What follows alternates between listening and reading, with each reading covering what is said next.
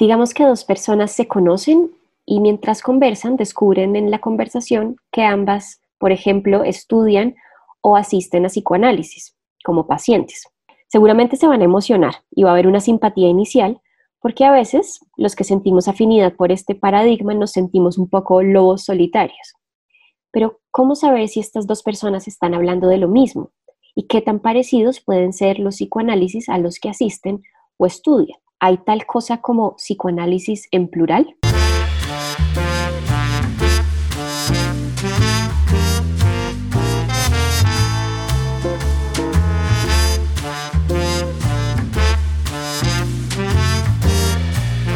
De la serie El o los psicoanálisis llega al episodio 7, La Torre de Babel.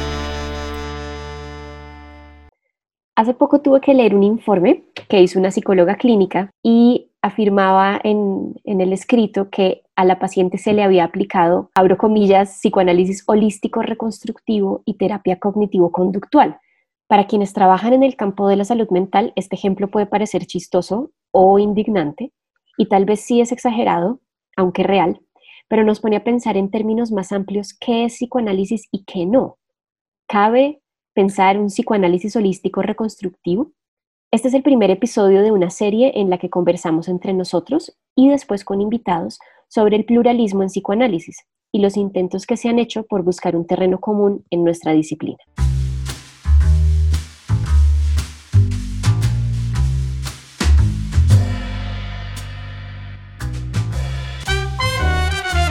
Psicoanálisis de Cobre, un podcast donde usamos las ideas psicoanalíticas para pensar la vida cotidiana y el mundo interno.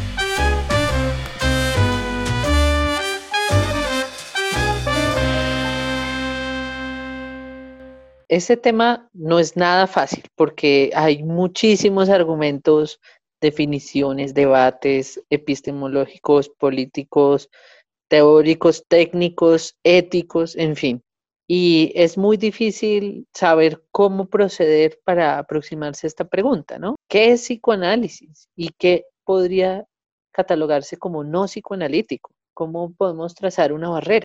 Todas las células tienen su membrana, ¿no? Y eso es lo que las mantiene vivas, en última. Y sí ha, habido como una necesidad muy grande de, de delimitar un poquito eso.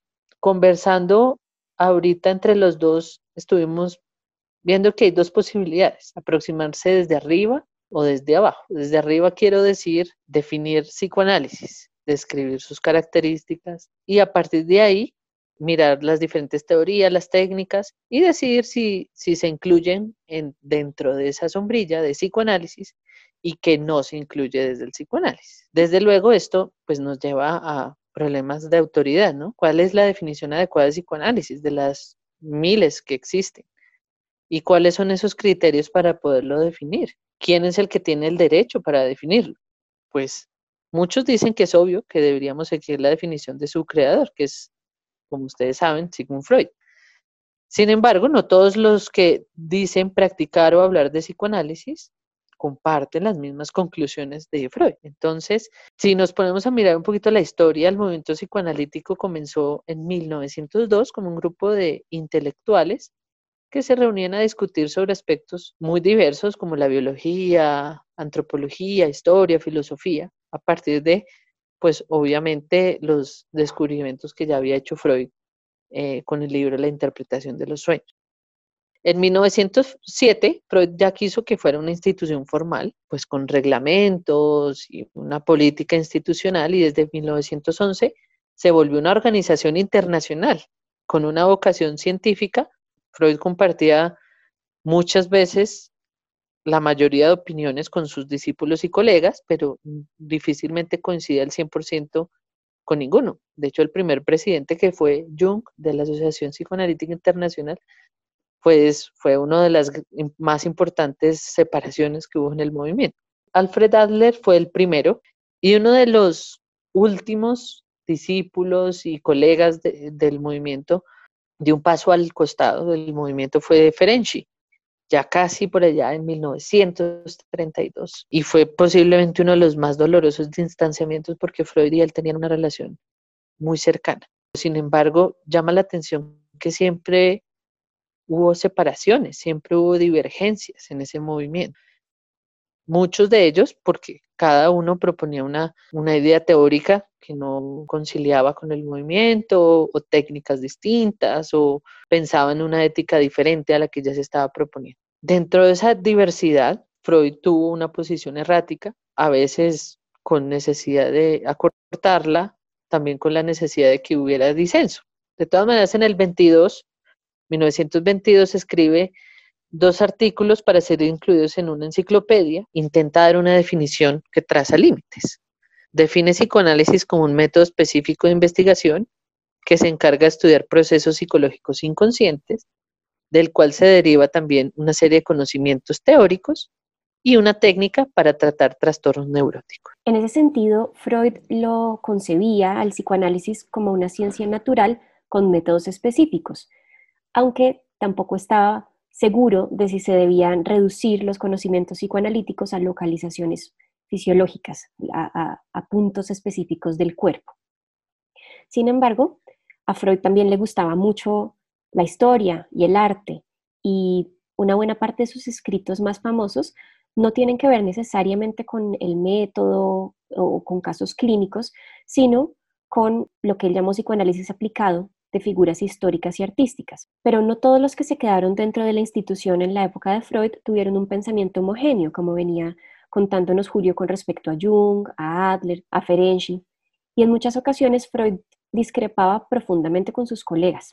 Por eso no es tan fácil saber dónde trazar la línea después de la cual una discrepancia es suficiente para ser considerada no psicoanalítica. Pero además de las diferencias teóricas, de los debates teóricos, había otros debates que quizás movían otro tipo de emociones sobre temas tan importantes como por ejemplo quién puede ser o no psicoanalista. Y esto pues avivaba la llama de la discusión o por ejemplo se preguntaban si era una rama de la medicina, de la psiquiatría, de la filosofía, si debía o no enseñarse en la universidad, si el método psicoanalítico servía también para tratar psicóticos o niños, si la técnica podía ajustarse para intervenir masivamente a la población vulnerable, si podía ser más de cobre. También se preguntaban si los analistas debían psicoanalizarse o no.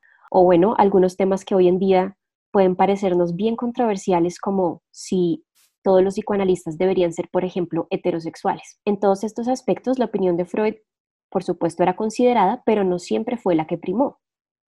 Es decir, no es la última palabra la de Freud y después de todo, ¿por qué debería serlo? Los métodos y las conclusiones de la ciencia en general, pues van cambiando las definiciones con el tiempo. Por ejemplo, las definiciones que han dado Aristóteles, Galileo o Newton, por supuesto que han cambiado si lo comparamos con lo que se promueve hoy en las revistas de ciencia como Science y Nature. Esto es un cambio que hace parte de la evolución normal del pensamiento y que también sucede en la filosofía, en las artes, incluso hasta en la religión. Sin embargo, ¿qué es lo que se mantiene? Parece que sí hay ciertos principios que permanecen a lo largo de los siglos y que le dan la identidad a la ciencia y la han rescatado de que se disuelva en distintos tipos de conocimiento, que mantenga una unidad. Estos conocimientos van trascendiendo sus autores y sus orígenes y cobran de cierta manera vida propia. Y Freud sí lo sabía. Muchas veces peleó con, con convencimiento para defender sus tesis, pero otras veces veía cómo en la institución que él mismo promovía se gestaban ideas con las cuales él compartía, porque si nos ponemos a ver lo, que contábamos ahora, que se iban yendo los psicoanalistas de la sociedad, alguno podría decir, claro, es que sacaban al que pensaba distinto, pero no, no necesariamente. Muchas veces dentro de la misma institución se gestaban ideas distintas y Freud sabía que eso era parte natural de lo que es la ciencia, ¿no? También de lo que él concebía como su, su, ciencia psicoanalítica. En algún momento dijo que las diferencias estaban muy bien, pero dijo, hay unos pilares fundamentales en la teoría que el que quiera utilizar este nombre, esta marca registrada psicoanálisis, debe compartirlos. Y si no, pues llámese de otra manera. El que, llama, el que se llamara psicoanalista o una teoría psicoanalítica debe incluir la existencia del concepto de represión, de inconsciente, de transferencia, de complejo de Edipo y de resistencias. Pero en otras ocasiones era un poco más laxo para, exigir estos pilares fundamentales. A nivel técnico, además, eso era teóricamente. A nivel técnico, pues en algunos textos definía la tarea del psicoanálisis como el proceso de hacer consciente lo inconsciente, luego habla de, del análisis de las resistencias del paciente, incluyó la posibilidad de analizar la transferencia, la contratransferencia incluso. Algunas veces valoraba más que el paciente encontrara por sí mismo aquello que estaba reprimido, pero en otras técnicamente también destacaba la importancia de que el papel activo del analista en reconstruir el pasado olvidado del paciente habló de enseguecerse artificialmente para dejar que las cosas aparecieran por sí mismas, pero muchas veces en su práctica también era insistente con los pacientes para que aceptaran las conclusiones del análisis. Algunas veces usó el diván, pero también psicoanalizaban caminatas en el jardín. Desaconsejaba dar consejos y amor a sus pacientes, pero muchas veces él también lo necesitó hacer definió que el objetivo del análisis era llevar a que el paciente amara, trabajara y disfrutara de su vida. Pero en otras ocasiones destacaba mucho más el propósito de que el paciente se conociera a sí mismo y, fuera consciente de lo que es, sin esperar nada específico. También otras veces en el texto de nuestro primer episodio lo decía, quería que el individuo se liberara y consumiera lo que era, Criticó los efectos negativos de la moral de su tiempo, pero se mostró escéptico con los movimientos de liberación sexual radicales. Se distanció del surrealismo, de los movimientos de modernización que había en su época. Pero lo que sí parece que se mantuvo siempre en su práctica y que uno diría como que ese es como el espíritu fundamental de su proceder y era que se tomaba muy en serio a sus pacientes, los escuchaba con atención, buscaba que estuvieran mejor y siempre prefería que las soluciones encontradas fueran duraderas y no alivios inmediatos, no pañitos de agua tibia. Con esto que estás diciendo, Julio, me acordé de, un profesor en la universidad que cada vez que uno decía, es que Freud dijo, él decía, ¿cuál Freud? ¿Cuál Freud? ¿De qué año? ¿De qué tópica? Entonces, bueno, lo mismo, ¿de, de cuál psicoanálisis estamos hablando? Parece entonces difícil, artificial y un poquito confuso definir el psicoanálisis solamente por lo que definió Freud. Pero además, si era difícil mientras Freud estaba vivo, pues después de la muerte mucho más. No, no estaba él para defenderse cuando, cuando alguien decía Freud dijo, ¿no? no estaba él para decir cuál Freud, cuál yo. En parte porque muchos, muchas personas se consideraron los verdaderos herederos del pensamiento freudiano en la medida en que el psicoanálisis llegó a distintos países. De hecho, una de las formas más difundidas para hablar de los diferentes sistemas de pensamiento psicoanalítico es agruparlo por regiones, hablar, por ejemplo, del psicoanálisis francés, del británico, del norteamericano y del latinoamericano también. Pero al mismo tiempo, en cada una de estas ramas hay distintas vertientes. Algunos en abierta discrepancia desarrollaron una técnica y teorías propias, por ejemplo Melanie Klein, y otros incluso se consideraban más propiamente freudianos, más que, más que Freud.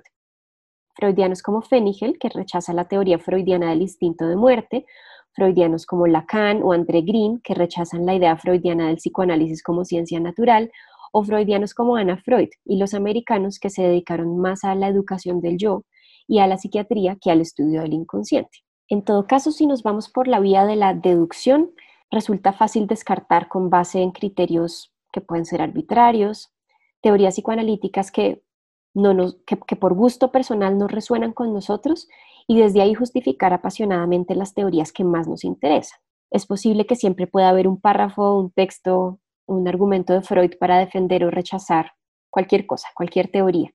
Y se confunde con frecuencia aprender psicoanálisis con el estudio de la obra de Freud como si fuera el Torah. Y en este sentido fue frecuente que en nuestra formación de pregrado, frente a un argumento, relato o concepto, se dijera, hmm, es interesante aunque no es psicoanálisis. ¿Y qué pasa si partimos desde abajo? Es decir, con una base inductiva, tomando en consideración todas las teorías, todas las técnicas, todas las propuestas filosóficas y terapéuticas que se han llamado a sí mismas psicoanálisis intentáramos con todas estas buscar cuáles son los elementos transversales que tienen en común y al final buscar como, bueno, cuál es el núcleo que comparten todas ellas y desde ahí definir el psicoanálisis. Pues es un ejercicio mucho más exhaustivo y complejo porque implicaría leer todo, saberlos, saber todo. Y en, y en todo caso, además, no nos garantiza que vayamos a tener un resultado exitoso.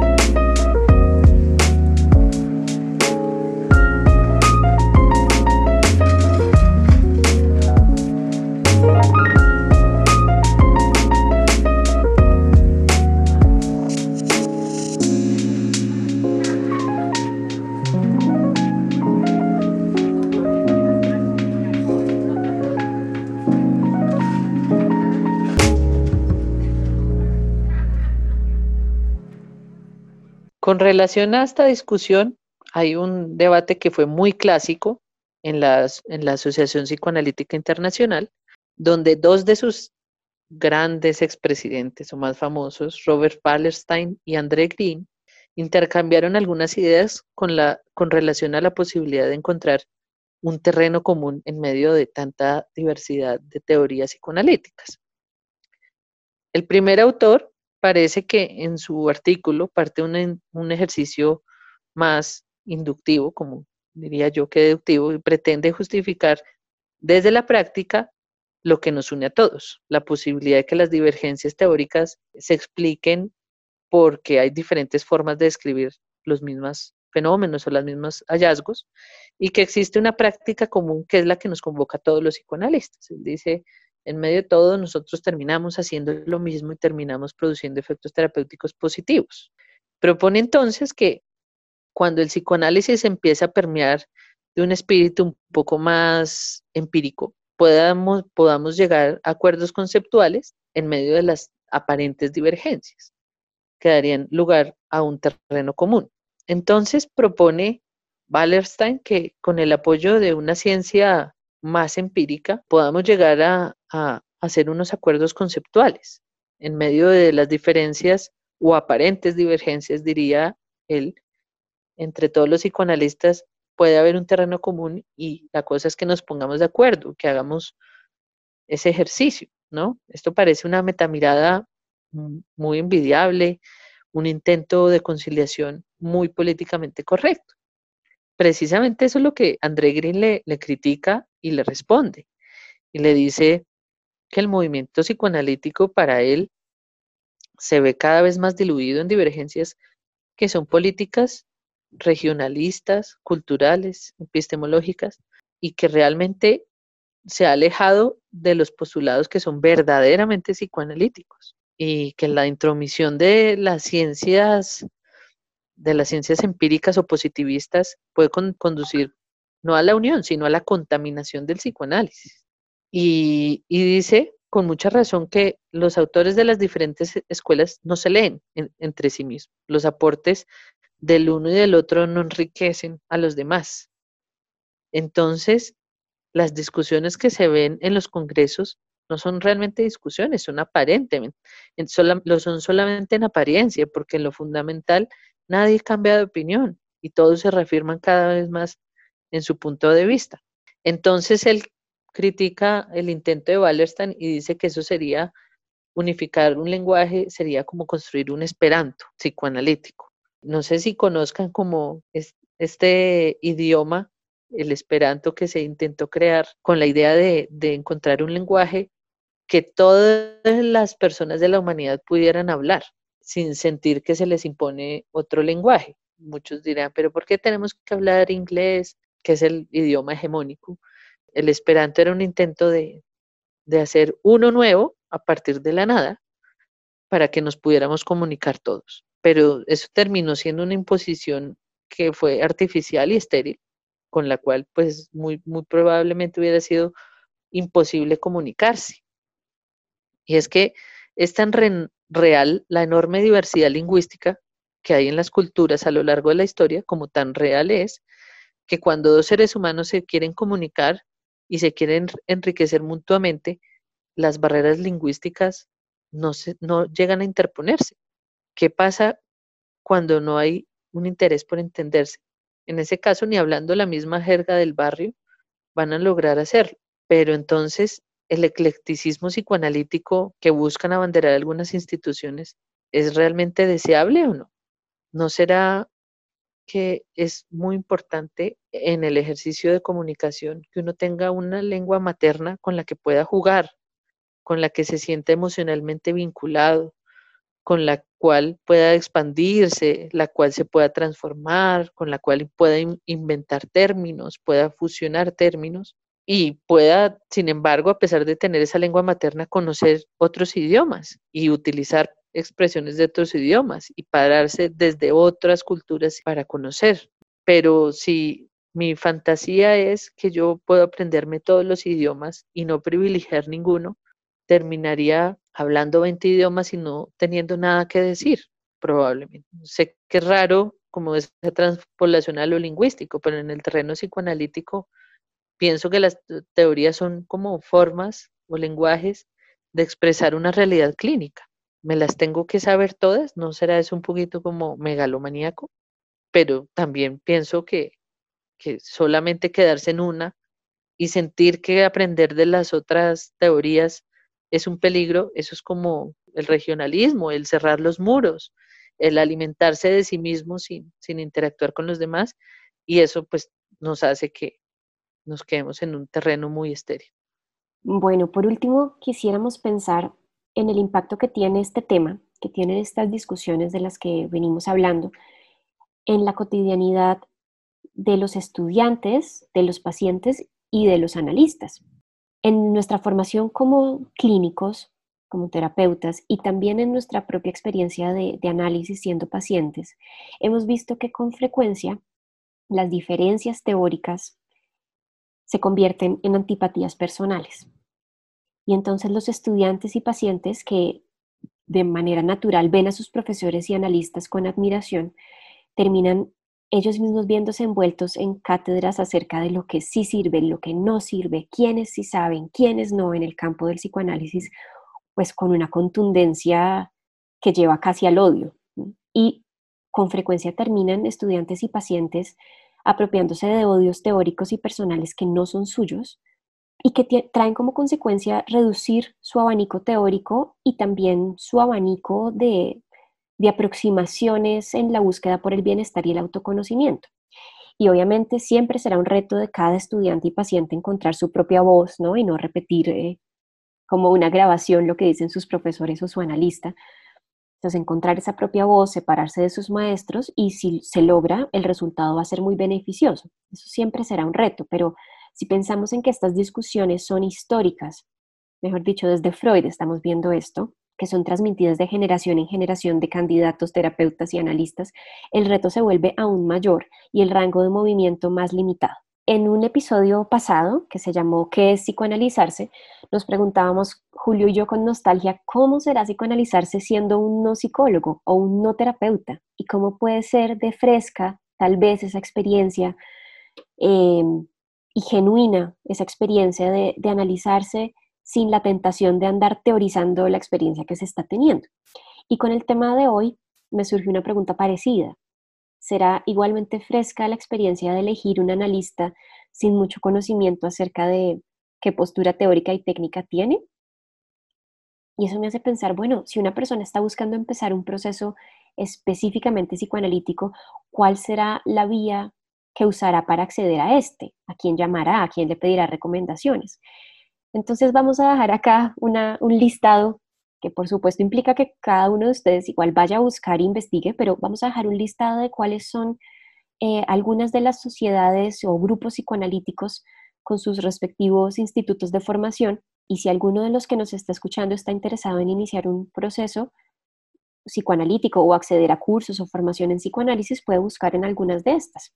Entonces está la Sociedad Colombiana de Psicoanálisis, la Asociación Psicoanalítica Colombiana, la Nueva Escuela Lacaniana de Psicoanálisis, la Sociedad Psicoanalítica Freudiana de Colombia, el Foro de Psicoanálisis del Campo Lacaniano. No sé, Julio, si se te ocurren, porque sé que, que realmente hay mucha variedad. No sé si se te ocurre alguno más. No, pues eh, hay grupos de formación de psicología junguiana, pero la verdad no los conozco muy bien. ¿Es tu sesgo? Y, y todo el psicoanálisis todo el psicoanálisis además que, que ocurre al margen de las instituciones, ¿no? Eso también habría que mirarlo. De acuerdo. Decimos, damos estas, eh, hacemos este listado siendo conscientes de nuestras propias limitaciones también, ¿no? De lo reducido que puede estar también nuestro abanico teórico y nuestro abanico de, de posibilidades para seguir aprendiendo. Pero bueno, puede ser una sacudida también para los dos. Bueno, nuestras tradicionales recomendaciones. El clásico de hoy, pues es el debate del cual les estuvimos hablando entre André Green y Robert Wallerstein. Es un debate que se da en tres artículos los pueden encontrar traducidos al español en el número 47 de la revista de psicoanálisis de la Asociación Psicoanalítica de Madrid, que fue publicada en el año 2011 con el tema Desarrollos en psicoanálisis. También nos, sentimos inspirados cuando leímos el artículo Confusión de lenguas entre psicoanalistas de Rafael Arroyo y que fue publicado en la revista de Clínica e Investigación Relacional. La pueden encontrar con acceso libre en Internet. Como dijimos al inicio, este es el primer episodio de una serie llamada El o los psicoanálisis. En los próximos contaremos con la presencia de expertos de distintas orientaciones dentro del psicoanálisis para aprender y acercarnos a las diferencias. Estamos muy expectantes al respecto. Gracias por acompañarnos hoy y estén pendientes de lo que viene.